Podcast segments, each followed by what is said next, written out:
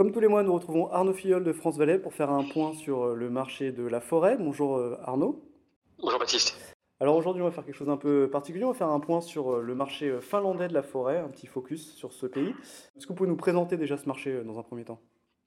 Oui, bah, la Finlande, c'est un pays historiquement forestier. Le couvert, le couvert forestier est très important. L'industrie de la transformation du bois est extrêmement développée. Ça représente 7% du PIB euh, et, c'est un marché très, euh, très dynamique s'agissant des transactions. Et on s'y est intéressé dans le cadre de notre développement européen euh, parce que ça nous semblait être une, une valeur patrimoniale importante, pas forcément le pays dans lequel on pouvait attendre les, les, performances les plus les plus élevées, s'agissant d'une part de la rentabilité elle-même des forêts qui sont assez chères et de l'évolution de la valeur des forêts qui, quand on regarde dans les années passées, plutôt atone, mais ça permettait d'avoir un socle patrimonial euh, très solide dans un portefeuille européen diversifié. Alors on sait que la Finlande euh, a une frontière commune avec la Russie assez importante. Est-ce qu'il y a eu un impact euh, suite à la, guerre en Ukraine? Oui, il y en a même eu plusieurs. Le, en fait, la, la Finlande s'approvisionnait en Russie à hauteur de 13%, s'agissant de, de, l'industrie de la transformation du bois. Donc, euh, le jour au lendemain, euh, bah, il a fallu trouver d'autres sources d'approvisionnement.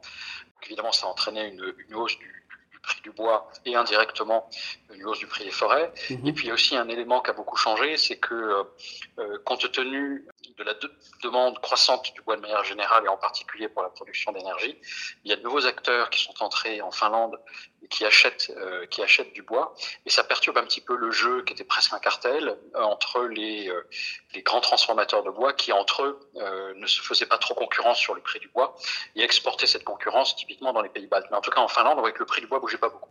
Eh bien depuis 18 mois, c'est en train de changer et euh, précisément le, le, prix du bois augmente, le prix des forêts augmente beaucoup plus que ce n'a été le cas dans les, dans les, dans les précédentes années. Donc on pense que euh, au-delà de, phénomène euh, de, la Russie, il y a vraiment quelque chose de, plus profond que ça, de plus durable, qui fait que ce marché qu'on pensait être uniquement patrimonial pourrait en fait être aussi assez dynamique du point de vue des performances. Vous parliez de votre investissement dans plusieurs pays européens. Qu'est-ce que ça représente la Finlande en termes de volume pour vous et en termes de, diversification par rapport aux autres forêts que vous possédez en Europe? Alors, on est en cours de déploiement. Le, à aujourd'hui, la Finlande va représenter à peu près un quart de, de nos investissements européens, mais ça va mhm. diminuer dans le temps puisqu'on ouvre de nouveaux pays. Euh, on est en train de se déployer de manière significative en Irlande. On est euh, en train de, on vient de signer un partenariat important euh, avec un opérateur qui nous accompagné sur l'Allemagne. Le, euh, voilà, ça représente un peu plus de, un peu plus de 1000 hectares acquis aujourd'hui, mais pour tout vous dire, on doit étudier dizaines de nouvelles forêts chaque semaine en Finlande, donc ça, ça va très vite. Merci beaucoup Arnaud pour euh, ce focus sur euh, le marché de la forêt finlandais. Avec grand plaisir.